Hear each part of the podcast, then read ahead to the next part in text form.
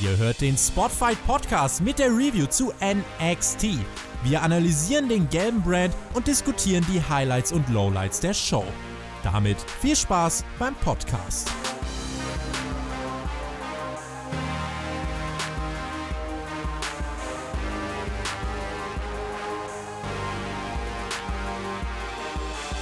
Auch diese Woche hat uns wieder eine vollgepackte NXT-Ausgabe erwartet. Was diese NXT-Show mit einem USB-Stick zu tun hat und was sonst noch richtig gemacht wurde, das werdet ihr in dieser Review erfahren. Spotfight Podcast, schön, dass ihr mit dabei seid, schön, dass du mit dabei bist. Auch dabei hier in dieser Review Wrestler Damek, um mit mir über NXT zu sprechen. Ich grüße dich. Moin Moin und it's Go Time aus Hamburg. Ja, wieder verregnet, also so wie immer. Zumindest in dieser Jahreszeit, ja. Aber es ist die äh, Zeit, Maxter, in der wir das äh, grandiose Comeback von Tommaso Ciampa sehen und seinen Siegeszug. Er hat hier direkt zum NXT-Start, wenn du sagst, es ist Go-Time, würde ich sagen, starten wir direkt durch. Hier Angel Garza besiegt. Was mich jetzt direkt verwirkt hat, ich habe ihn ja letzte Woche so richtig schön Spanisch Angel Garza ausgesprochen, aber jetzt sagt die Ringsprecherin diese Woche einfach Angel Garza. Richtig verarscht vorgekommen dabei.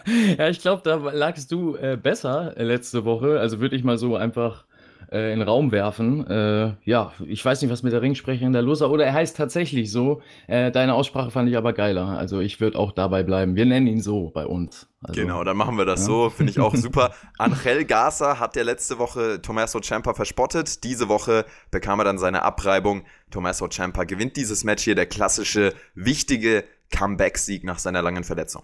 Genau, also richtig starker, knackiger Opener fand ich. Ähm, Finisher mit Humor, also Finish besser gesagt mit Humor.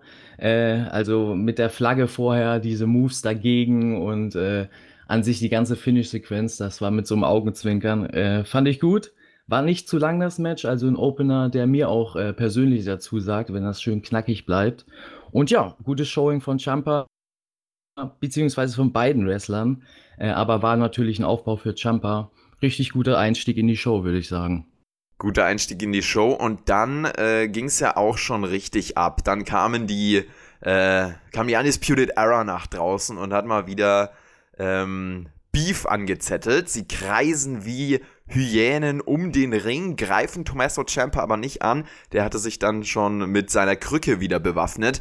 Kyle O'Reilly war hier der zentrale Mann, der dann zum Kommentator gegangen ist oder zum Kommentatorenpult, äh, zu den Kommentatoren und einen USB-Stick mit einer Videodatei überreicht hat. Und diese Videodatei wurde dann eingespielt. Wir sehen die Undisputed Era backstage, die ein Exempel statuieren und zwar haben sie Velveteen Dream brutal verprügelt und zeigen das auch hier in diesem Video. Und sie zeigen außerdem, was passiert, wenn man sich mit der Undisputed Era anlegt. Hauen da auch die Ansagen an Tommaso Ciampa und Finn Bella natürlich raus, denn die hängen da ja auch irgendwie so ein bisschen mit drin. Wie genau sich das dann entfaltet, das äh, warten wir noch ab. Dieses Videosegment hier war auf jeden Fall in meinen Augen eines der absoluten Highlights dieser Show. Ja, definitiv. Also war ein geiler Einstieg, wie gesagt, nach dem Match dann auch gleich mit so einem Videosegment. Ähm, ja, die haben gezeigt, wie man äh, den Dream schlafen legt, wirklich. Also er lag da äh, in seinen besten Träumen und ähm, ja, hat äh, sicher ähm, viel Interesse ähm, ja, für die Zukunft aufgebaut, für das Match beziehungsweise für die ganze Story und ich habe Bock drauf. Also ich bin persönlich da auch angefixt zu sehen, was da in den nächsten Wochen oder in der Show jetzt heute auch noch passiert mhm. und oder passiert ist und ähm, ja, geiler Aufbau. Ich war heiß.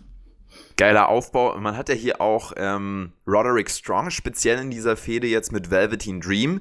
Der hat dann am Ende noch Dreams Brille zertreten, also richtig, richtig Gemein. bösartig also, einfach, ja. Also was macht man nicht. Also eine Brille vor allem eine Sonnenbrille, nee, also ja, das ist, das ist ein Heal, ja, das sage ich dir. Ganz genau, ja, es ist ja auch, es hat ja erstens Reaktionen gezogen und zweitens hat man hier geschafft, äh, Undisputed Era auf eine Art und Weise darzustellen, äh, dass du dir so ein bisschen vorkamst, wie ich sehe hier gerade die Mobber aus der, aus der Klassenstufe quasi. Also das, das hat sich generell bei NXT so angefühlt, wie so eine große Schulklasse, und ähm, es gibt so bei den Mädels das Mobber-Team mit Shayna Baszler und darum, und die sind natürlich, sie ist natürlich Champion. Und es gibt auch um den ähm, äh, Männer-Champion dieses Mobber-Team. Und das ist ja eigentlich das ist ja eigentlich eine völlig legitime Art und Weise, Heels darzustellen. Das funktioniert ja. Hier hat man es auch gesehen. Ähm, und ähm, ja, einfach diese Art und Weise, wie sich Undisputed Era hier präsentiert hat, das war schon sehr, sehr stark. Ähm, und das hat uns natürlich auch so ein bisschen zurückschrecken lassen vor diesen bösartigen Taten, die Adam Cole und seine Gruppierung hier gebracht haben. Und auch NXT General Manager William Regal hat sich dann dazu geäußert, relativ entsetzt und meinte, dass Velveteen Dream nicht gegen Roderick Strong um den North American Titel antreten kann. Der neue Herausforderer ist der Sieger, und das kündigt er an, des Matches Dijakovic gegen Keith Lee. Was hast du denn daraus genommen? Ja, also äh, klare Ansage, ähm, klares, klarer Teaser für das Match, um das Match auch nochmal ein bisschen zu hypen. Ähm, also das Match an sich, muss ich sagen, war das einzige Lowlight für mich an dieser ganzen Show. Ähm, es hat mir ehrlich gesagt nicht gefallen, ähm, wie die beiden das Match aufgebaut haben, wie sie es beziehungsweise wie die Match-Story erzählt worden ist. Ähm, weil die Moderatoren haben das vorher schon, wie oft die beiden gegeneinander angetreten sind und dass sie sich in- und auswendig kennen. Es wurde gar nicht so aufgebaut. Also es wurde einfach ein Heavyweight Clash mit, ähm, ja, ich sag immer Cruiserweight-Elementen gezeigt. Also das, was sie können, wollten sie zeigen. Ähm, ist natürlich auch Geschmackssache. Also ist jetzt ganz subjektiv auch nicht mein Geschmack, wenn Heavyweights zu sehr in eine sage ich mal, High-Flying-Schiene reinrutschen und das dann auch nicht wirklich geil aussieht. Und das war in diesem Match halt so. Ähm, man hat probiert, eine Match-Story zu erzählen, definitiv. Man hat den Arm bearbeitet ähm, und äh, auch mehrere Aktionen von Keith Lee bei ähm, äh, Dijakovic, ja, auf den Arm, ich muss mich an den Namen noch gewöhnen, mm, äh, gezeigt mit dem Splash auch vom dritten Seil. Also äh, hat auch natürlich Reaktionen gezogen und die Spots im Einzelnen waren natürlich ähm, geile Spots für die Fans und die Reaktion in der Halle war da, definitiv. Aber ähm, die Match-Story an sich kam einfach nicht rüber. Ähm, und ja, es kam eher so vor oder mir eben so vor, als ob man unbedingt zeigen muss, man hat die beiden Heavyweights, die können akrobatische Aktionen zeigen, zeigt die bitte in diesem Match und das hat man da gemacht. Ähm, war schade, weil äh, mit einer anderen Ansetzung für dieses Match. Wenn das Match einfach nur so da gewesen wäre, wäre das in Ordnung gewesen. Ähm, aber bei der Matchzeit vor, von der Ansetzung, also dass das ein Match ist für ein späteres Titelmatch, äh, ist das natürlich für mich zu wenig und äh, hat mich mhm. nicht überzeugt. Und ähm, ja, ab dem Chokeslam äh, im Match äh, von Dijakovic gegen, gegen Keith Lee, da haben sie mich auch verloren. Also vom äh, Unterhaltungsfaktor beziehungsweise vom Faktor im Match drin zu bleiben und daran zu glauben, dass es hier um was geht. Ähm, weil so eine Aktion, finde ich einfach, kannst du bei so einem Gegner nicht einfach so zeigen, ohne dass das äh, im Nachhinein riesen Sinn macht. Heißt, wäre das eine Endaktion gewesen und man hätte das vorher in diesem Match vielleicht fünf Minuten aufgebaut, dann hätte auch ein, äh, durchaus ein Dijakovic so einen Chokeslam durchziehen können. Aber so hat das einfach nicht authentisch gewirkt. Das hat mich aus dem Match rausgeholt und ab da hat man dann auch die anderen Sachen, die im Match dann nicht ganz so rund gelaufen sind, dann nicht mehr so ähm, ja, einfach ähm, entschuldigen können. Und ja, dementsprechend hat mir das Match einfach nicht gefallen und war für mich an dem starken Abend von NXT tatsächlich das Lowlight, auch wenn es für die Halle und bestimmt auch für die Leute am TV sicherlich ein cooles Spotfest war. Dijakovic und Keith Lee, beziehungsweise Dijo, äh, wie, wie hieß er denn jetzt? Ich, ich habe mich schon halb umgewöhnt, jetzt kann ja, ich beide Dijak. Namen nicht. Äh, Donovan Dijak. Donovan ja? Dijak hieß er doch früher, ja, ganz genau. Ähm, also es ist wirklich spannend, dieser, dieser Namenswechsel.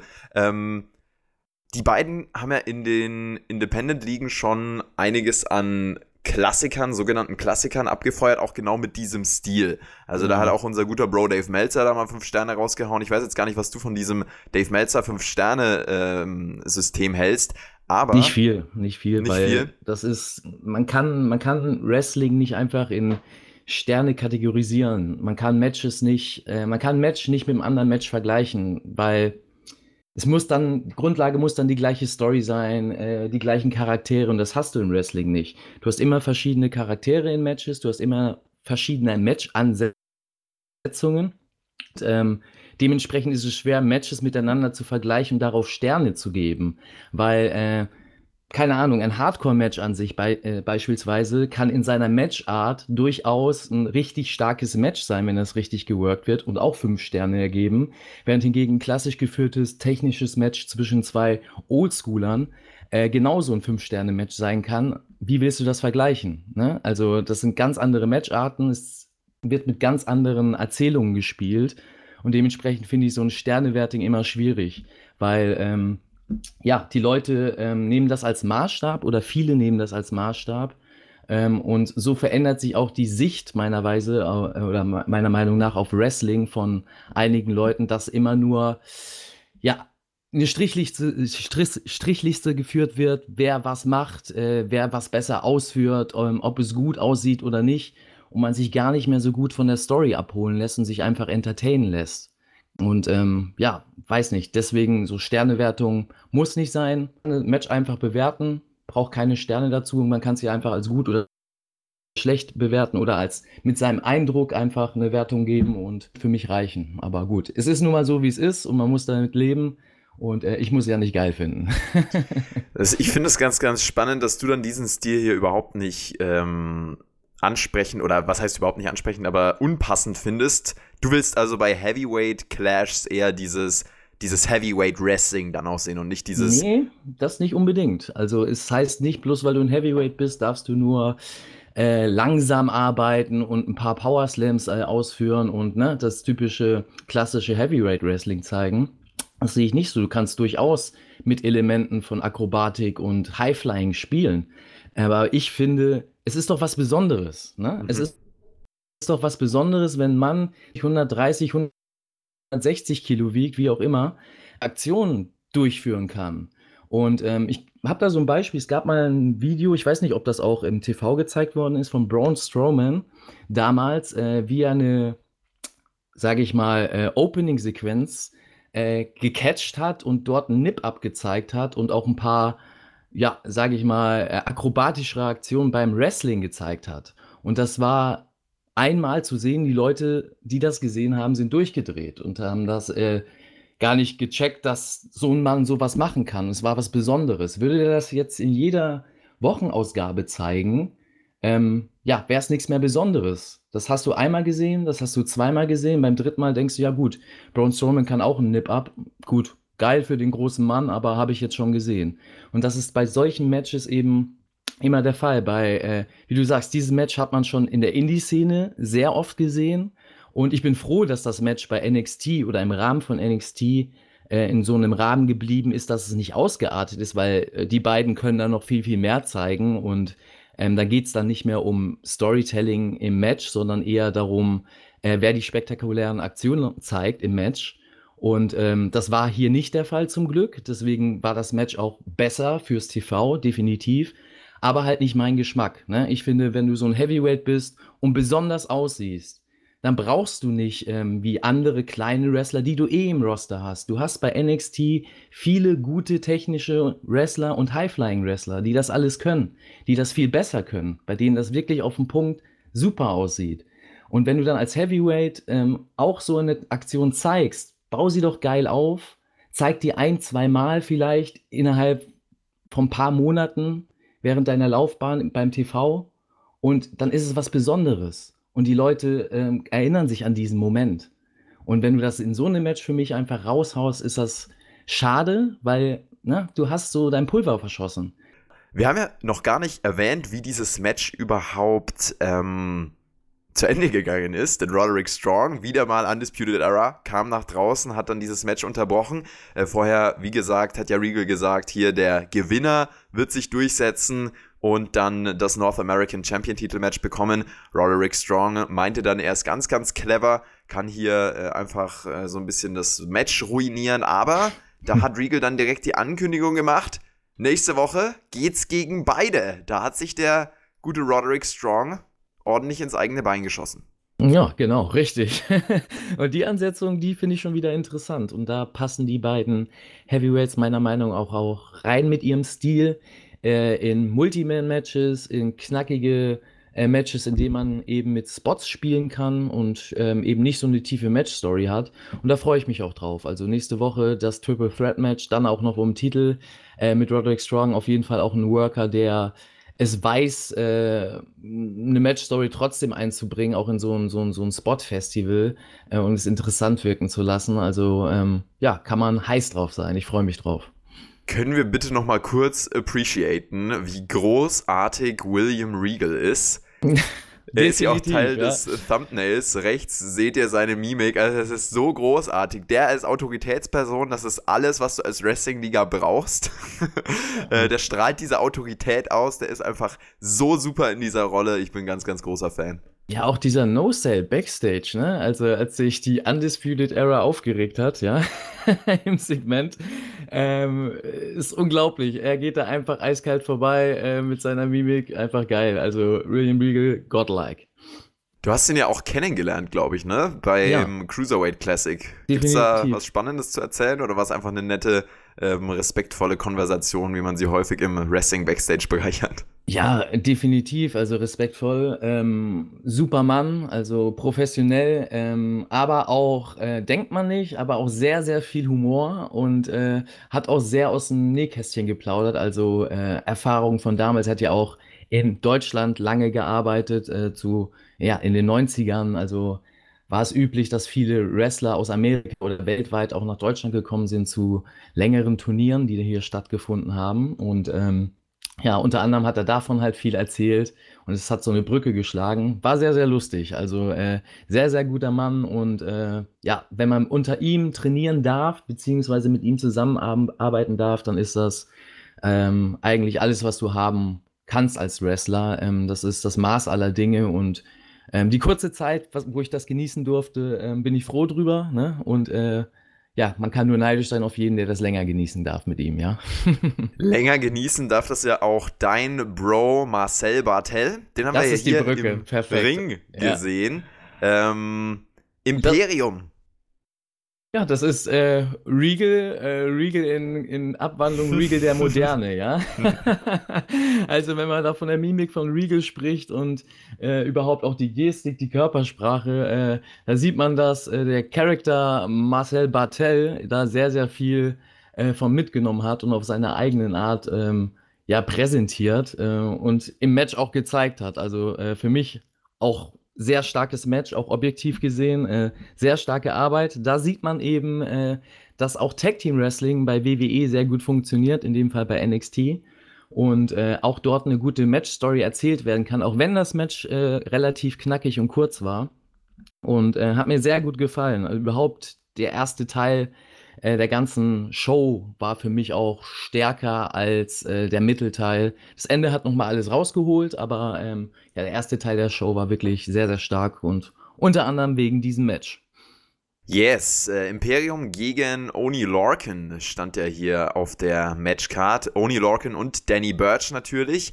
Ähm, und nicht im Ring Alexander Wolf, aber dafür eben Fabian Eigner und Marcel Bartel. Sie haben sich hier den Sieg geholt. Das war natürlich für dich wieder großartig, denke ich. Deine Jungs in Anführungszeichen ja, hier. Das definitiv auch, ja. also von dem Aspekt auch. Äh, aber auch so, ne? objektiv gesehen, äh, von beiden Teams super gut gearbeitet.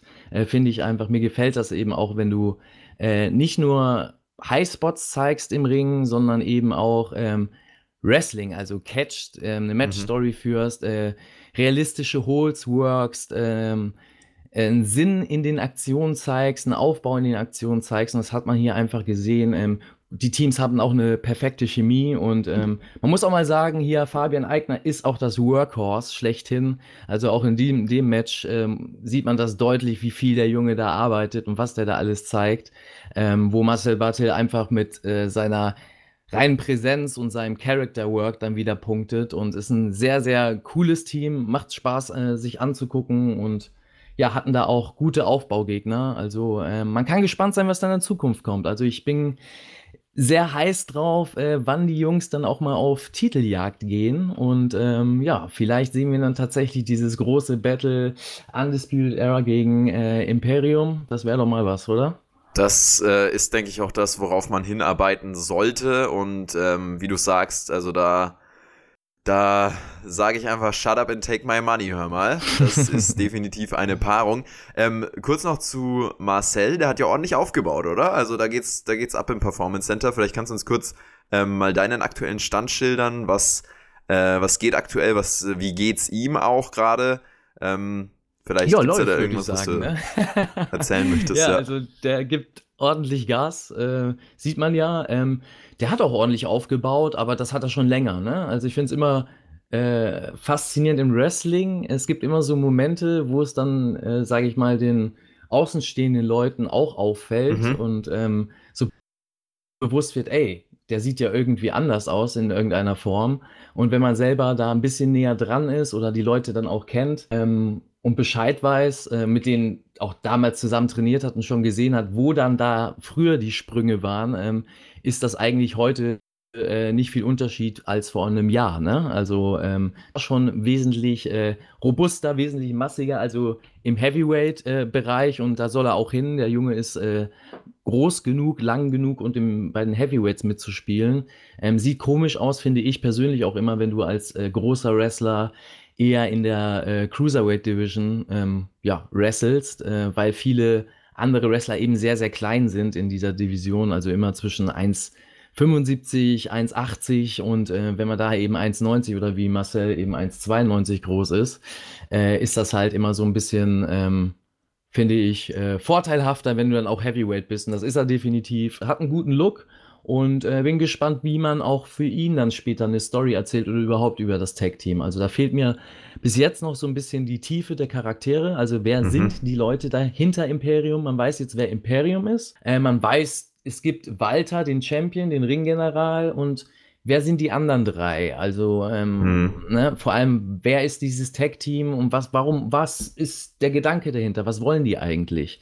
Und ähm, außer natürlich, äh, dass die Mathe heilig ist und dass sie sicherlich Erfolge wollen. Ne? Aber ähm, so ein bisschen Charakter, ein bisschen äh, ja, Storytelling von WWE, wie man es gewohnt ist. Ne? Und da hoffe ich, dass dann in der Zukunft noch was kommt und wird sicherlich auch was kommen.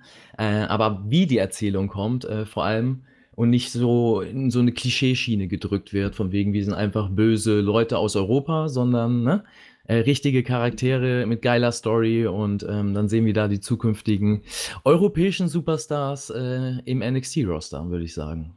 Wie würdest du denn den Imperium-Charakter etablieren, wenn du ja da jetzt freie Hand hättest? Also was, was muss dieser Charakter auch haben, um damals, ähm, ja, also um, um das damalige Ringkampf so ein bisschen mit aufzugreifen, diese Mentalität, das ist ja deutlich mehr als einfach nur ein Wrestling-Charakter, sondern auch eine Einstellung.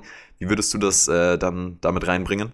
Ja, definitiv die Story erzählen, ne? Also, ähm, ähm, Junior, in dem Fall eben Marcel Bartel, äh, hat da eine sehr interessante Background-Story, die überhaupt diese ganze Ringkampf-Idee äh, ins Leben gerufen hat, ne? durch seinen Vater und ähm, durch die äh, zweite Generation des Wrestlings, durch das Oldschool-Wrestling, was man miterlebt hat, in dem man aufgewachsen ist. Und äh, mit äh, Walter hat man da auch einen großen Vertreter des Oldschool-Wrestlings, der eben auch äh, die Tradition sehr ehrt und pflegt. Und äh, wenn man davon viel reinbringt und nicht zu sehr in so eine Klischeeschiene geht, also typisch, wie es in Amerika oder von WWE-Seiten oft erzählt wird, der kommt aus Europa oder der kommt aus einem anderen Land und jetzt ist er der böse Typ aus diesem anderen Land und vertritt jegliches Klischee. Ähm, das glaube ich ist oder bringt nicht viel. Man braucht so eine Charaktertiefe, man muss einfach erzählen, wer sind die Leute dahinter. Und ähm, ich glaube, mit dem Gedanken den Ringkampf ja auch hat, dass sie immer die beste sportliche Leistung des Abends möchten. Und äh, auch bei Imperium äh, wird das ja hoch oder ganz oben äh, auf der Liste stehen. Ne? Wenn sie äh, ihre Ansagen machen, machen sie es ja nach wie vor, dass sie sich als äh, ja, die besten und die einzigen Wrestler bezeichnen und ähm, die Matte für heilig empfinden. Und das kann man da, egal in welcher Richtung, ob man das in eine Face-Richtung oder in die typisch klassische Heel-Richtung bringt, ja sehr gut erzählen. Ne? Und äh, man muss denen einfach das Spotlight geben, weil ich denke, äh, von der Arbeit braucht man gar nicht drüber reden. Vom Handwerklichen sind alle drei oder beziehungsweise alle vier Jungs äh, Top-Wrestler. Ähm, jetzt fehlt es halt noch an der Charaktertiefe und vor allem auch an der Erzählung. Ähm, bei Alexander Wolf beispielsweise auch. Warum ist er jetzt äh, Imperium? Warum ist er jetzt wieder Alexander Wolf ganz normal und nicht mehr der durchgeknallte Sanity-Wrestler? Ne? Also man muss ja mhm. nicht äh, eine ganze Episode darüber machen, aber man kann das ja mal in irgendeinem Satz erklären, was der Grundgedanke ist. Warum? Ne? Sind die Jungs vorbeigekommen und haben ihm gesagt, ey, das, was du gemacht hast vorher, das war Quatsch, du hast nicht durchgedreht, du bist doch ein Mann der Ehre, du erst doch die Matte und lass uns den äh, Amerikanern mal zeigen, dass wir äh, starke Wrestler haben weltweit, ne? So in dem Stil oder was war dahinter, ne? Und ähm, ich finde, da kann mhm. man viel erzählen und sollte man auch. Ich denke aber auch, da wird viel erzählt werden und ähm, das ist, denke ich mal, die Herangehensweise, die man machen sollte. Und das kann WWE. Also Videos, äh, Segmente, dafür sind sie bekannt. Das ist immer ganz stark und das Maß aller Dinge. Und ja, bin gespannt, was da kommt. Ich bin heiß drauf. Mal sehen, wie dann dieser Charakter da auch etabliert wird. Hoffen wir mal drauf, dass das ähm, umgesetzt wird. Und da ist auf jeden Fall, wie du sagst, ganz, ganz viel Potenzial, ganz, ganz viel zu holen, um da eine Tiefe reinzubringen. Gehen wir zu den Damen hier bei NXT. Wir hatten diese Woche Yoshirai im Ring gegen Katen Carter. Das ging ganz, ganz schnell. Yoshirai gewinnt das hier. Geht gut dargestellt aus diesem Match raus. Hat Starkes Match. Starkes Match. Muss ich gleich mal kurz zwischengrätschen. Mhm, ja. äh, letzte Woche meinte ja Shaggy noch zu mir, er will mich davon überzeugen, dass Women's Wrestling vor allem bei NXT sehr stark ist und ähm, das habe ich ja nicht abgestritten, dass das durchaus sein kann. Ne? Ähm, und das hat das gut gezeigt. Also wenn jedes Women's Wrestling Match so wäre, äh, dann wäre ich auch ein Riesenfan davon. Ja, aber äh, ist es leider nicht. Ne? so. äh, aber war ein gutes Match, starker Charakter finde ich auch in Shirai. Äh, ähm, Caden ist sehr innovativ und flashig, finde ich. Ähm, mhm. Die äh, find, fand ich beides interessant, was sie gezeigt haben. Und da sieht man halt, dass Wrestling auch bei Frauen gut geht. Also jede Aktion war believable, das hat connected, also connected, damit auch, sage ich mal, Leute das verstehen, die nicht so in der Materie sind. Es hat alles gepasst, also jede Aktion vom der Ausführung her bis zum Impact, also zum Einschlag tatsächlich auf den Körper, sah ähm, realistisch aus. Ne? Das hat man gut rübergebracht und das fehlt mir eben ganz, ganz oft beim typischen Frauen-Wrestling-Match, weltweit gesehen, nicht nur bei NXT, ähm, dass die Abläufe schön sind oder dass die Aktionen ganz oft schön sind und spektakulär sind, aber dass ich äh, das nicht abkaufen kann, weil die Aktionen nicht so ausgeführt sind, dass sie believable rüberkommen, dass ich denken mhm. kann, oh, das ist ein Kampf und die, die hübsche Frau, das hübsche Mädel, die kann mich umhauen oder die kann die Gegnerin so umhauen. Und äh, dementsprechend ähm, habe ich da oft ein Problem mit, Frauen-Wrestling-Matches als gut zu empfinden, äh, weil mir das dann halt fehlt. Das macht für mich eben Wrestling aus. Und in dem Match hat man das gut gezeigt, auch wenn das Match kurz war, aber ich fand es gut, dass es so kurz war. Es war knackig, lieber ein knackiges, äh, schönes Match als ein langes, ähm, solides Match. Und ja, hm. schönes Frauen-Wrestling-Match. Also da muss ich Shaggy äh, sagen, er braucht mich nicht überzeugen, ja. da wurde ich schon überzeugt, aber ich sehe gerne noch andere Matches äh, in der Zukunft, die mich da weiterhin überzeugen können. Und äh, fand ich stark. Da wird es ja einiges geben in der Zukunft. Ähm, denn Yoshi Rai hat nach diesem Match eine Ansage gemacht und äh, ja, erstmal gesagt, dass es nicht Replay sein wird, nicht, nicht Bianca Belair, nein, sie ist die Nummer 1, sie will Baser den Titel abnehmen, hat sich hier also auch noch mit in den Mix äh, geschmissen, ähm, wie auch eben die anderen Damen. Und Rhea Ripley speziell kam dann hiermit nach draußen, hat äh, gesagt, nächste Woche werde ich erstmal Bianca Belair den Mund stopfen, aber wenn du mich nochmal erwähnst, dann kommst du auch noch dran. Also wahrscheinlich ist der Plan, hm. nächste Woche Ripley gegen Belair äh, zu stellen, äh, oder zu stellen sowieso, aber sie dann auch hier gewinnen zu lassen. In zwei Wochen dann Ripley gegen Shirai auch Ripley gewinnen zu lassen und dann eben dieses große Titelmatch als Showdown Ripley gegen Baszler und das das äh, ist ja was durchaus, worauf wir uns auch freuen können. Ja, definitiv. Ähm, ja, das einzig Negative an der ganzen Sache, und das war, ähm, ist oder für WWE-Verhältnisse finde ich das immer ungewöhnlich, dass, da, dass die Segmente dann äh, oder wenn ein Segment nicht so gut rüberkommt, das fand ich da. Ähm, wie hast du das empfunden, dass Shirai am, am Mic war, also dass sie gesprochen mm, hat?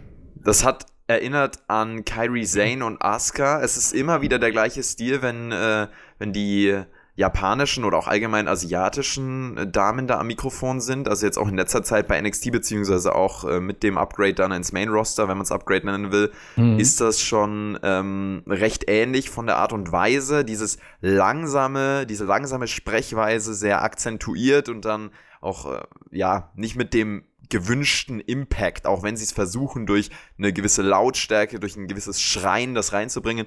Es kommt nicht so rüber, finde ich. Ja, und wie war die Reaktion oder hast du die Reaktion wahrgenommen in der Halle darauf? Was genau meinst du? Also von den Fans, wie sie darauf reagiert haben. Ja, nicht, nicht so wirklich, ne? Nicht wirklich und auch nicht wirklich positiv. Ne? Da kam hm. diese What-Chance, äh, also es kam sehr negativ rüber. Ähm, Liegt vielleicht auch daran, dass sie äh, aktuell einen Heal-Charakter hat. Da ist man ja noch ein bisschen mehr in dieser, in dieser Richtung unterwegs, aber. Klar, ähm, definitiv. Ja. Also sicherlich auch, ne? Aber ähm, ich verstehe es halt nicht von WWE-Seite aus, um da, ähm, da mal das mal zu kritisieren. Äh, WWE hat schon seit Jahren Wrestler oder schon immer Wrestler gehabt, die auch aus dem Ausland kommen und die vielleicht sprachtechnisch nicht so stark sind oder es für der Kamera zumindest nicht so stark rüberbringen können. Ähm, wenn ich das doch habe, und das hat WWE in der Vergangenheit bewiesen, ähm, gibt es Mittel und Wege, die Charaktere trotzdem stark darzustellen, ohne sie bloßzustellen. So, oder ohne ihre Schwächen anzuzeigen ähm, indem ich eben irgendwie ein Sprachrohr dazwischen stelle. Ob das jetzt ein Manager ist, ob das, keine Ahnung, irgendein anderer Wrestler ist, irgendeine andere Person ist, die für diese Person spricht, oder ich die Person eben nicht mit Worten sprechen lasse, sondern mit Taten nur mhm. sprechen lasse. So, und ähm, in dem Fall finde ich das eben, dieser Charakter ist total stark. Also ich ähm, als sage ich jetzt mal, Beobachter oder kritischer Beobachter von Frauen-Wrestling-Matches, ja, er wurde total überzeugt von beiden Charakteren, vor allem von Shirai und fand, fand das stark, wie die er sich präsentiert hat. So, mhm. und dann gibt man ihr das Mic danach in die Hand und man denkt selber schon so, mh, hm, sprachtechnisch holt mich das jetzt gerade nicht so ab. Gut, ich bin kein Amerikaner, also ne, finde ich, da, find ich das vielleicht nicht ganz so schlimm wie einer, der die Muttersprache da spricht. Aber dann noch die Reaktion von den Fans zu hören, was auch negativ ist, zieht ja. für mich den Charakter runter. Und ähm, ich finde da einfach, WWE äh, sollte da auch für die Zukunft, auch bei anderen Wrestlern, da einfach wieder ein Sprachrohr reinbringen. Jemanden, der die Sprache beherrscht ähm, oder das eben anders lösen und nicht die Leute sprechen lassen, die eben am Mikrofon nicht so stark sind und das auch nicht rüberbringen können. Die haben Performance Center, die haben Hausshows, die haben Möglichkeiten, das zu üben und an anderer oder auf anderer Bühne das zu performen, bis sie dann irgendwann mal so weit sind, dass es wirklich on point ist und so rüberkommt, dass du auch Leute begeistern kannst. Aber solange würde ich das halt nicht im TV zeigen. Ne? Mhm. Das ist eher mhm. negativ. Und dann bringt es auch nichts, dass danach äh, Ripley was sagt und das rüberbringt, du hast den Glauben daran verloren, finde ich einfach. Du hast, du wirst wieder rausgerissen aus deiner Illusion, dass diese ganze Show, die du da siehst, äh, für dich, für den Abend äh, still real to you ist, ja. so, und äh, das finde ich halt immer schade, weil, wie gesagt, das ist eine super Wrestlerin und die hat so überzeugt in dem Match und danach am Mikrofon war es halt, da hat man halt gemerkt, sie ist eine süße Japanerin, ne? Und äh, du denkst dann halt, ja, gut, vorher war sie so badass und du dachtest, oh mein Gott, äh, mit der im Ring, das ist schon robust, ne? Und äh, dann hörst du sie am Mic und denkst so, ja, gut, ähm, ja, Ne? Well, ganz genau, ja. Ähm, was, also um das noch kurz mit reinzuschmeißen, hier bei dieser Sprachdiskussion auch, wie weit präsentierst du Wrestler mit diesem Storytelling direkt übers Mikrofon? Ich sage selbst, was ich will. In diesem Fall Yoshi Rai macht selbst die Ansage, sie will in Richtung NXT Women's Champion Titel gehen. Ähm, das ist ja zum Beispiel, wenn man, wenn man das jetzt noch mit reinziehen will, bei Cesaro ganz, ganz ähnlich den man auch eher abseits seiner Stärken teilweise eingesetzt hat in der Vergangenheit, einfach um ihm den Raum zu geben, nicht nur im, im Ring zu überzeugen, was er ja jede Nacht aufs Neue tut, sondern auch darüber hinaus am Mikrofon zu begeistern. War das, würdest du sagen, ein aber, guter aber Schachzug bei ihm? Aber also ich verstehe, ich verstehe den Ansatz nicht. Warum machst du das? Also wenn du ich sage immer, du kannst eine Generalprobe haben, ja. Wenn man das immer auf Theater oder auf, auf Filme bezieht, ja gut, Filme sind schlecht, weil das kannst du immer wieder neu taken, aber ähm, Veranstaltungen, die, die live stattfinden, ja, äh, werden viele vorher ja geprobt, ja. Und die Probe beim Wrestling, würde ich sagen, sind sozusagen Hausshows oder Shows, die eben nicht auf der National TV Bühne stattfinden oder auf einer Pay-per-View Bühne, sondern eben äh, auch vor großem Publikum und vor typischem WWE-Publikum, aber auf einer Bühne, wo du eben, wo dir Fehler eben verziehen werden. Nicht nur im Ring, also von deinem Handwerk, sondern auch äh, drumherum, wie du dich präsentierst, wie du am Mikrofon bist, wie du mit den Leuten sprichst. Und ich verstehe halt nicht, WWE hat so viele Shows. Also das kriegen die meisten ja gar nicht mit, was äh, WWE alles noch veranstaltet, neben den TV-Shows, äh, neben den angesagten Hausshows, äh, macht NXT sehr, sehr viele On-the-Road-Shows noch nebenbei, ne? wo die Wrestler sich so prä zu präsentieren und äh, fürs TV-Produkt, ähm, sage ich mal, trainiert zu werden. Ne? Und ähm, ich verstehe nicht, warum man das bei NXT dann so macht, dass man die Leute tatsächlich dann im TV so präsentiert. Also es ist ja nicht ein Einzelfall. Ich habe schon mehrere Segmente gesehen in der Vergangenheit, wo man so gedacht hat, hm, das war jetzt nicht so doll. Ne? Und das lag nicht daran, dass der Wrestler nicht wollte und der Wrestler ähm, nicht motiviert war, sondern dass der Wrestler das eben zu dem Zeitpunkt einfach noch nicht konnte. Ne? Das heißt mhm. nicht, wenn du im Ring vom Handwerk der beste Wrestler der Welt bist und super geile technische oder entertainende Matches ähm, ja, zeigen kannst, dass du dann auch der Schauspieler, der Charakter vor der Kamera sein kannst und dir das einfach leicht fällt und das vor allem authentisch ist. Das ist nicht einfach. Vor allem mit, äh, sage ich mal, von WWE aufgesetzten Charaktere. Das sind ja nicht Charaktere, die meisten zumindest, ähm, wo der Wrestler selber ankommt und sagt, ey, das und das will ich sein, äh, machen wir das mal, sondern es sind Charaktere, die in Absprache mit dem Creative Team, mit natürlich der Idee vom Wrestler äh, entstehen und äh, teilweise vielleicht ähm, was ganz anderes darstellen von einem Menschen, äh, der du eigentlich nicht bist. Und das musst du dann auf einmal performen. Das musst du live vor allem performen. Das vergessen die meisten. Ähm, auch die getapten Sachen bei WWE sind Live-Schnitte. Das heißt, das wird alles einmal getaped und das muss sitzen äh, weil sonst darfst du die ganze Show nochmal eigentlich äh, produzieren. Ne? Und das muss äh, auf dem Punkt sitzen. Das ist schwierig. Das ist schwierig, äh, du als Wrestler das zu äh, umzusetzen. Vor allem auch für die ganzen Indie-Wrestler, die NXT hat. Ne? Das sind alles erfahrene Wrestler, 10 Jahre, 15 Jahre dabei, aber die haben meist vor Live-Crowds geworkt und nicht vor Kameras und nicht äh, mit einem Fernsehpublikum, ne? mit, mit, mit Schauspielerarbeit, sage ich jetzt mal so, den, den, ja, quasi den großen Teil, den WWE eben im Entertainment drinstehen hat.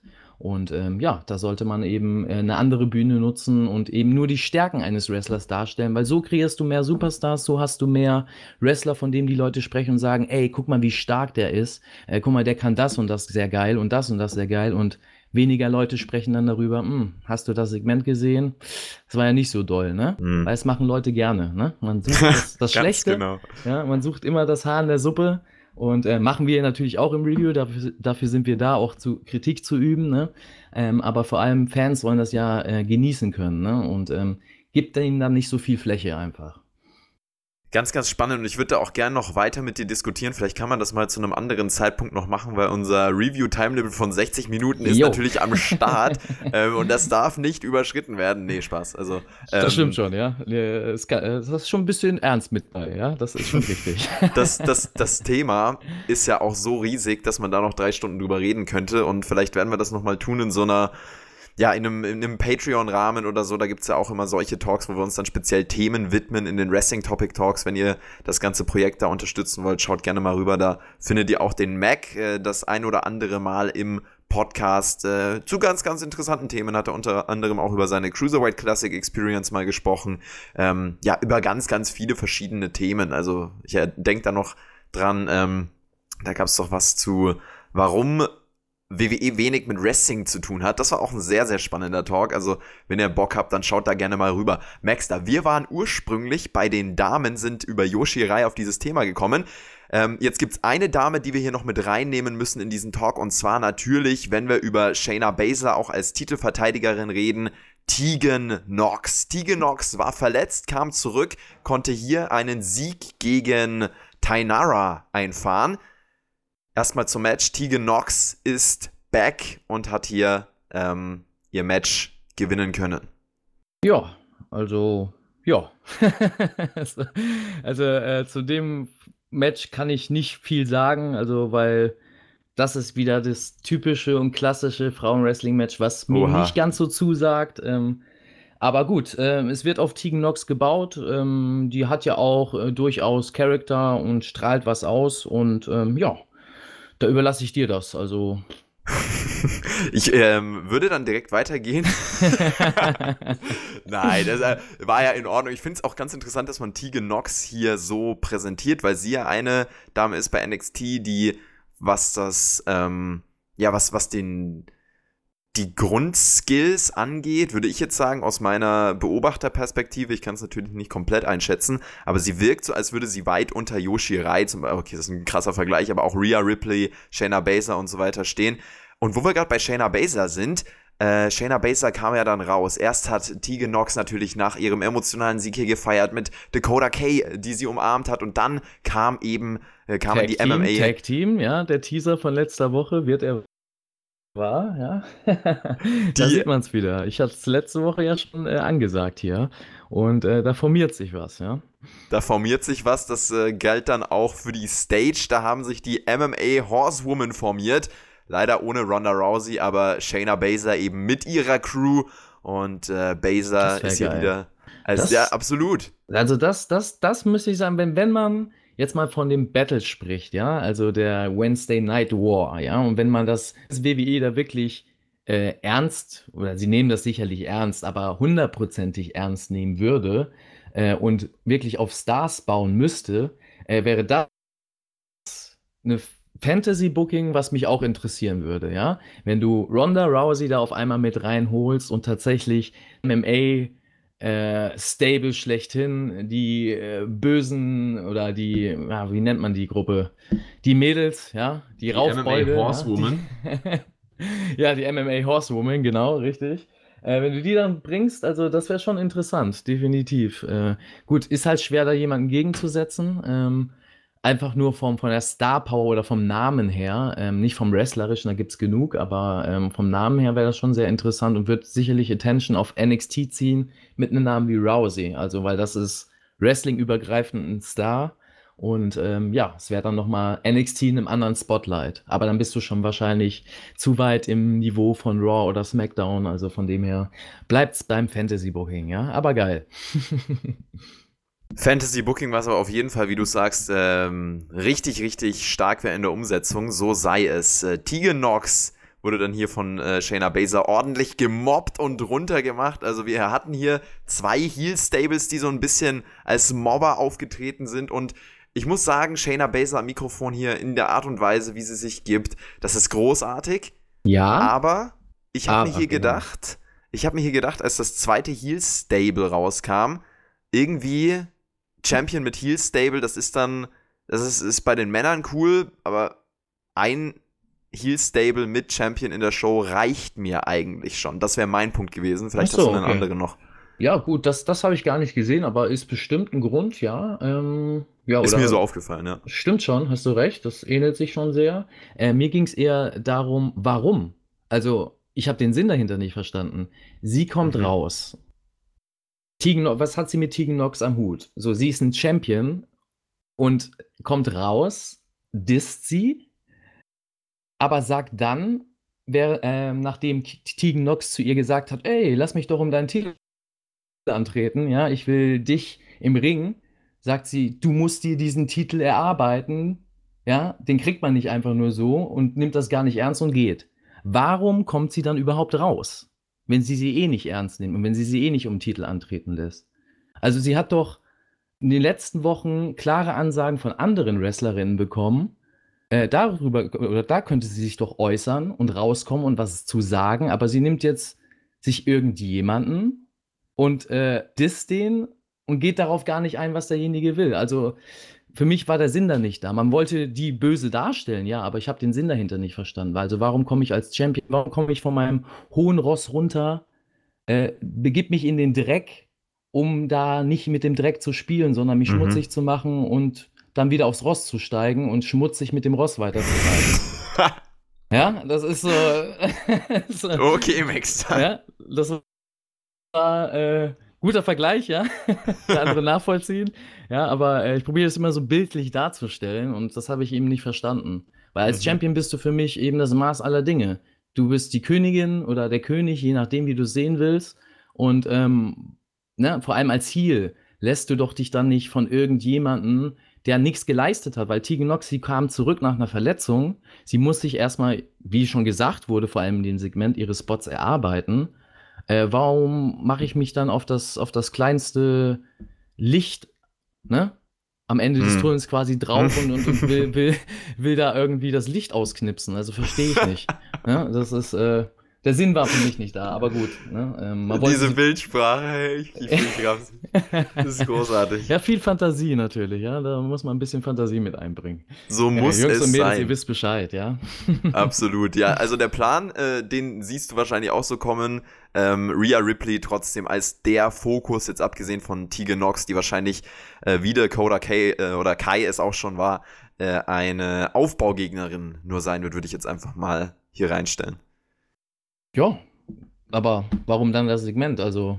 Warum? Macht keinen Sinn. Also, Erklärt's uns, ganz ja? genau, Leute. Wenn ihr eine Erklärung habt, schreibt die gerne in die Kommentare. Wir gehen ein bisschen weiter, weil wir sind ja schon wieder einige Zeit fortgeschritten hier in dieser Review. Mensch, Mac, mit dir talkt man immer. Das ist ja, man talkt, äh, man schnackt, der Hamburger Schnack ist drin. ja. Man kann mich auch finden in einigen äh, kleinen äh, Cafés hier in Hamburg an der Mönckebergstraße oder Spitaler Straße. Kommt vorbei, schnackt mit mir. Ja, man kennt mich. Wunderbare Sache. Trifft man dich auch ab und an am Fischmarkt mal? Am Fischmarkt, ja. Da, da, schreie ich dann eher meine Stories raus, ja. Er schreit die Passanten an, wie Wrestling auszusehen hat. Ja. Bist du, bist du dann nicht so gechillt wie unser Bro Matt Riddle, der hier wieder reinkam, barfuß oh, gegen Bronson ja. Reed äh, sich hier durchgesetzt hat? Hätte ich ehrlich gesagt nicht gedacht, dass das hier so schnell geht für Matt Riddle.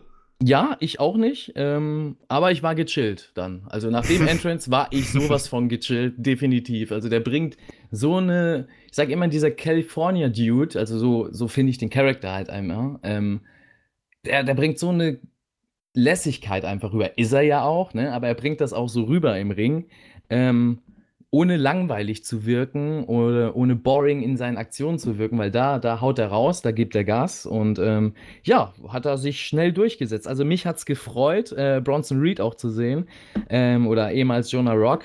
Ähm, auch ein guter Kollege und ähm, ja, die beiden im Ring, äh, die haben Spaß und ich hätte noch viel, viel mehr Spaß gehabt, hätten die Jungs Zeit gehabt, ja, hätten sie einen anderen Aufbau gehabt. Aber gut, ne, äh, für das Match war es in Ordnung, äh, kurzes Match. Hätte ich einfach nur gern länger gesehen. Das Einzige, was ich kritisieren kann, ja.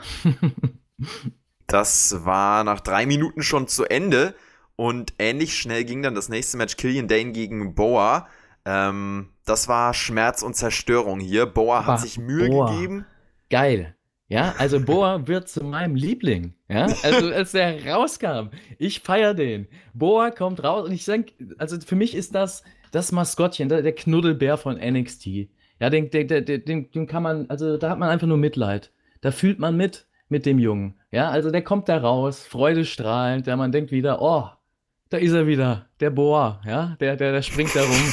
Boah, da ist er wieder. Da ist er, boah, ist er wieder, ja. Der, der, der ist lustig, der, der bringt das auch so rüber, so, da sage ich mal Klischee-like, äh, aber lustig. Ja. Er bringt das rüber wie so, ein, wie so ein der lustige Asiate, der so ein bisschen verplant ist und bestimmt was drauf hat, aber es irgendwie nicht zeigen kann. Ich würde den Charakter richtig geil aufbauen wollen, ja. Also das Match fand ich leider zu lang. Äh, ich bin auch kein Fan von Killian Dane, das habe ich ja schon in den letzten Ausgaben gesagt. Ähm, ich finde es schade, wie man den Charakter auch präsentiert. Allein schon diese Gier von ihm mhm. ähm, passt nicht. Äh, in der Indie-Szene ist er anders angetreten. Er sah damals ähnlich aus von der Gier wie Walter, nur mit, mit farbiger Gier, sage ich jetzt mal so. Also klassisch und das hat gepasst mit diesem haarigen Körper. Ne? Und da hat man das abgekauft wie so ein Oldschool, äh, sag ich mal, Jahrmarktscatcher. ähm, aber jetzt da mit diesem halb Sanity, halb Indie-mäßigem Outfit äh, unterstreicht das nicht seine Stärken ähm, vom Look. Und ja, das Match habe ich nicht verstanden, weil er ist das Monster und Boa hat letzte Woche von Trevor Lee in Sekunden aufs Maul bekommen im Klartext, ja? so. Und dann kommt das Monster und schafft es nicht, innerhalb von ein paar Sekunden den wegzumachen, den Boa. Ähm, so würde man auch den Charakter unterstreichen vom Boa. Also ich würde den so aufbauen, dass ich den wochenlang, diesen armen Jungen, äh, kaputt machen lasse von sämtlichen Wrestlern und er probiert es immer wieder irgendwie da äh, endlich mal Fuß zu fassen in der ganzen NXT-Szene, hat es auch eigentlich drauf, nur sieht man das am Anfang nicht. Und irgendwann kommt das Match, der Outbreak-Moment, in dem er tatsächlich selber das umdrehen kann und innerhalb von Sekunden mit spektakulären Aktionen das Match für sich entscheidet. Und die Leute, die wochenlang darum mitgefiebert haben und mit der Zeit ja durch Mitleid und durch Mitfiebern äh, so eine richtige Sympathie aufgebaut haben und ihn endlich gewinnen wollen sehen, ja, werden dann belohnt nach monatelangem Warten und endlich siegt dann schon hast du einen Top-Face in der Midcard. Ja, Boa, der Sympathieträger. Also ich feiere den, ja. Und in meinem Fantasy-Booking, da wisst ihr, was ich machen würde, ja. Hier hat sich Boa auch Mühe gegeben, wie du sagst, aber dann gegen den riesigen Dane äh, verlieren müssen. Drei Vader-Bombs münden in der Camel Clutch und äh, Anschließend hat dann noch äh, Pete Dunn den Finger von Killian Dane gesnappt, als äh, er zu seinem Match gekommen ist. Das hat dich bestimmt gefreut hier als kein großer äh, Killian Dane-Fan, hör mal. Ja, aber auch da, also ich, ich weiß nicht, ob er selber nicht weiß, was er mit seinem Charakter will, äh, Killian Dane. Ja, dann kommt Pete Dunn raus und snappt ihn den Finger. So, mhm. was eine sicherlich brutale Aktion ist, je nachdem, wie man es wie verkaufen will. So, und er macht nichts Halbes und nichts Ganzes. Er zählt den Finger nicht so, dass du denkst, oh mein Gott, er hat ihm den Finger gebrochen. Ne? Er muss jetzt nach Backstage gehen, er muss sich verarzten lassen. Ähm, aber zählt das auch nicht so, dass es no so weit no hält, dass er auf Pete dann wirklich losgeht und er wirklich zurückgehalten werden muss, sondern es ist so ein halbes, eher so, wie man auf dem Schulhof kennt. Halt mich zurück, Jungs, haltet mich zurück, haltet mich zurück. Und dann rege, dann rege ich mich auf, ja. Also so, so kam das rüber. War cool für dann, cool, äh, dann ist eine coole Sau mit seinem Charakter, der kommt da raus, äh, mit seinem Look muss man nicht unbedingt mögen, aber ich finde es einzigartig, wie der aussieht, seine Haare und ne, sein Look einfach. Er kommt raus, bricht ihm da kurz den Finger oder verletzt ihn zumindest am Finger auf dem Weg zum Entrance und macht einfach sein Entrance weiter. Ne? Das unterstreicht den Charakter. Geil. Also definitiv. Aber Killian Dane, das Monster, was kein Monster ist, das ist so, weiß ich nicht. Das ist, ja, Killian Dane halt, ne? Killian Dane. Verhaken wir Killian Dane ab und gehen zum Main Event der NXT-Ausgabe. Denn da können wir auf jeden Fall wieder positivere Worte finden. Jo. Denn Pete Dunn kam hier ähm, raus, hat sich mit Killian Dane angelegt, dann gegen Damian Priest gerasselt, der ja äh, hier jetzt tatsächlich sein erstes großes Showcase-Match bekommen hat. Also, also es war ähm, tatsächlich das erste Match für das NXT-Publikum von ihm, ja?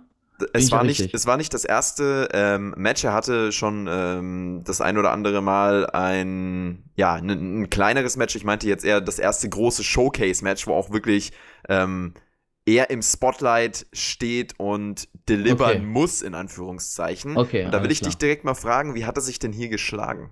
Äh, ich, also erstmal vom, vom ich muss habe das auch ein bisschen hier notiert, weil Main Event ne, war auch äh, ein sehr starker Main Event ich finde es geil und finde es krass, wie er dargestellt wird und wie er auch da drin wirkt in seiner Rolle. Er hat für mich den absoluten Superstar-Look. Er wird auch so dargestellt, der Entrance ist geil.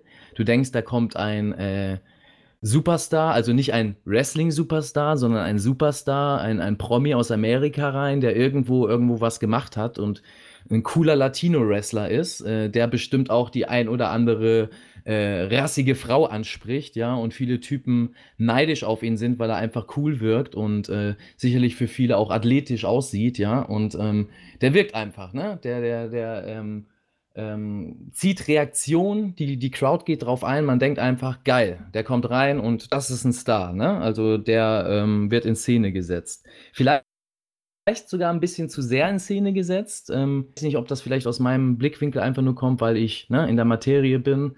Ähm, weiß nicht, ob der normale Zuschauer da auch den Eindruck hat, von wegen, oh, sein Entrance ist jetzt aber besonders. Naja, das wird sicherlich einer sein, auf den gebaut wird und der wird jetzt heute Abend äh, das Match machen ne? und in, in Szene gesetzt werden. Weiß nicht, ob das, ne, ob man das so direkt sehen kann anhand des Entrances, weil das sich dienen hat von allen anderen Entrances der Show.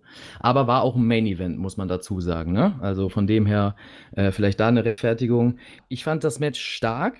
Vom Priest, die Stärken sind nicht im Ring. Also vom Handwerklichen ist er gut in dem, was er macht. Aber ich würde eher sagen, sein Charakter ist das, was ihn ausmacht, was ihn zum Superstar macht ja, Match war trotzdem ein super Match, äh, gut geworkt fand ich das. Äh, äh, schöne Szenen drin. Was mir nur nicht gefallen hat, war, dass du am Anfang des Matches geiles Storytelling hast mit dem Bearbeiten von äh, Pete Dunn hat äh, vom Priest den Arm sehr bearbeitet mit typischen Aktionen, äh, die sehr, sehr hart aussehen, die sicherlich auch beim Publikum so rüberkommen, an die du glauben kannst.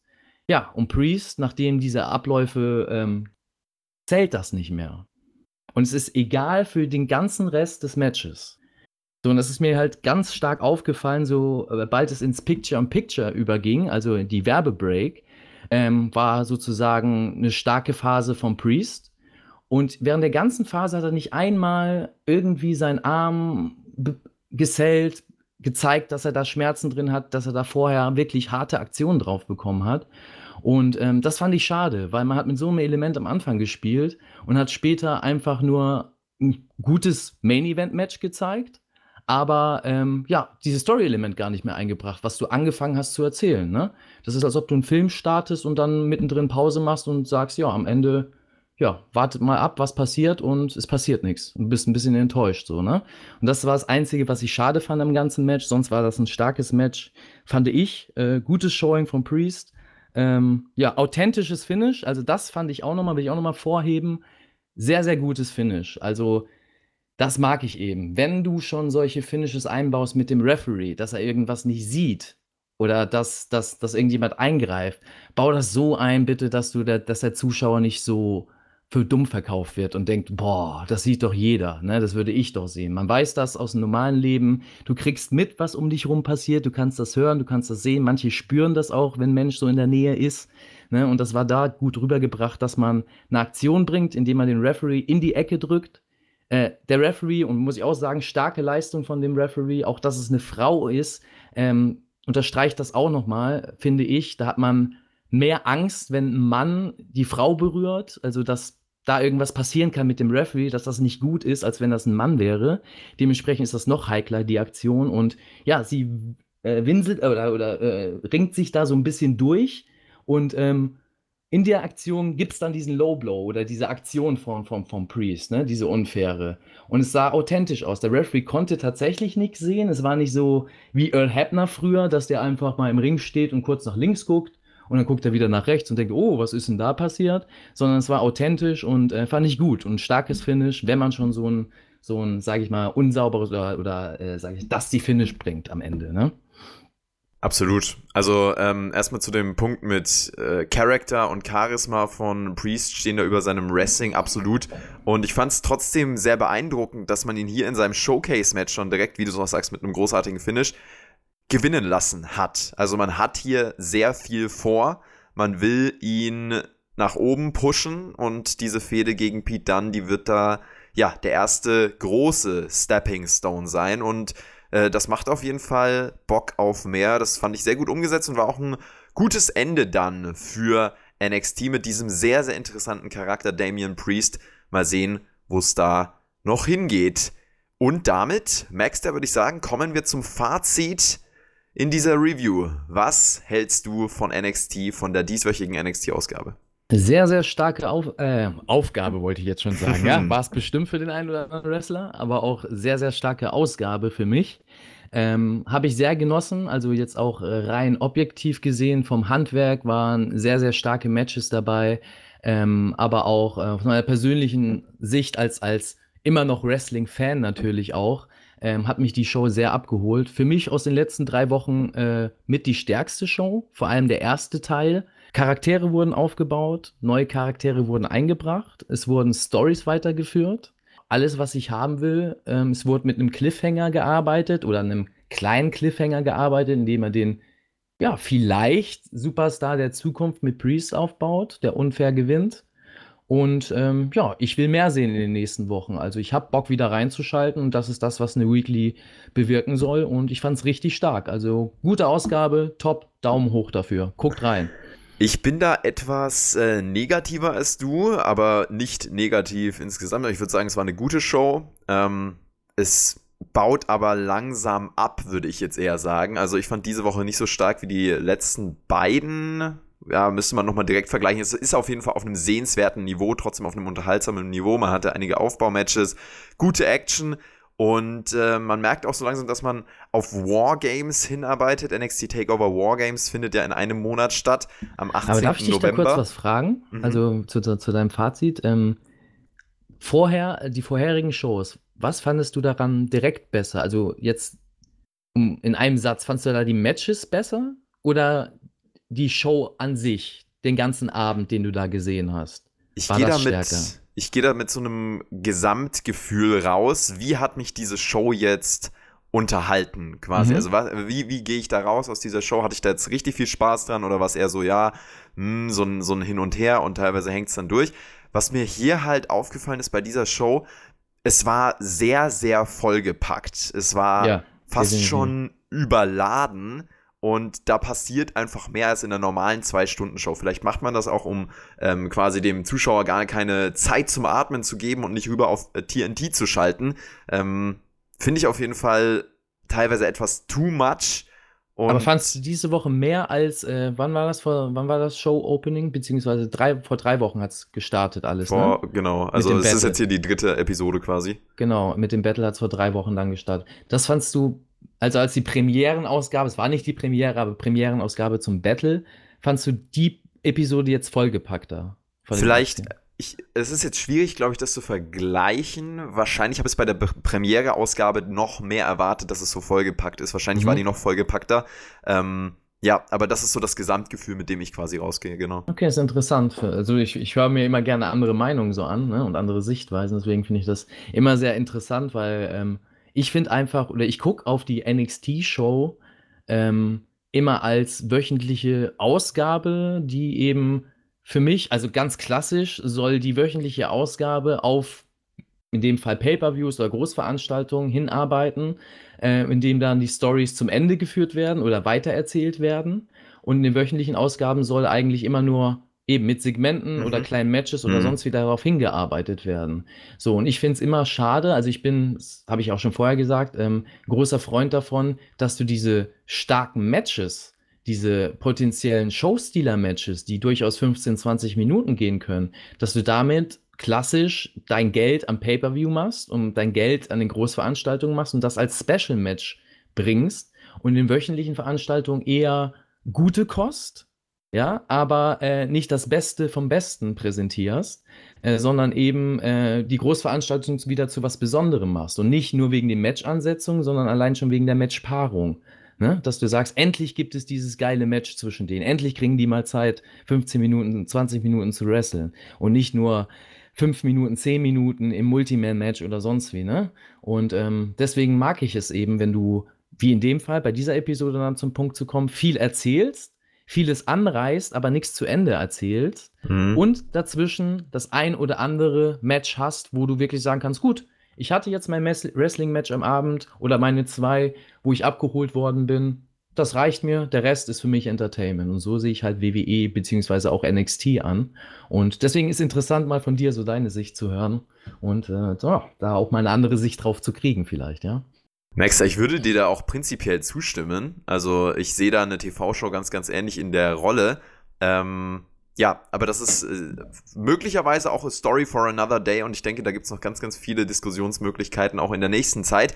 Äh, in der nächsten Zeit kann es sehr gut sein, dass ihr mich hier in dieser NXT-Review seltener zu hören bekommt, da uh. der Shaggy ja als äh, Moderator hier mit reinstarten wird. Yay! Der, der Pop kommt dann trotzdem noch. Äh, Maxa, ich kann dir auf jeden Fall sagen, wir haben auch ohne Shaggy diese Woche das 60-Minute Time Limit gesprengt. Oh, Aber ja. das muss auch mal sein. Wir hatten ja im Mittelteil wirklich eine sehr, sehr spannende Diskussion und allgemein sehr, sehr viele spannende Diskussionen. Was hast du noch loszuwerden hier zum Schluss des Podcasts? Ja, danke fürs Zuhören. Äh, haut wieder Kommentare rein, wie ihr so die Show empfunden habt. Vor allem auch so, ne, im Battle, äh, in der Battle-Ansicht, ne, im Vergleich zu AEW. Ich habe die AEW schon noch nicht gesehen, also muss ich mir erst noch geben. Äh, aber ich fand NXT sehr stark. Ich hoffe, ihr auch, ne? Und ähm, ja, beim nächsten Mal äh, hoffe ich, dass ihr wieder mit dabei seid, reinhört und äh, ich wieder ein bisschen talken darf. Probiere mich auch ans Zeitlimit zu halten damit es kein Zeitlimit, Draw oder sonst wie gibt, sondern eine eindeutige Entscheidung. Wir bedanken uns, dass ihr hier dabei wart und sagen, haut rein, bis spätestens zum nächsten Mal. Ciao, ciao.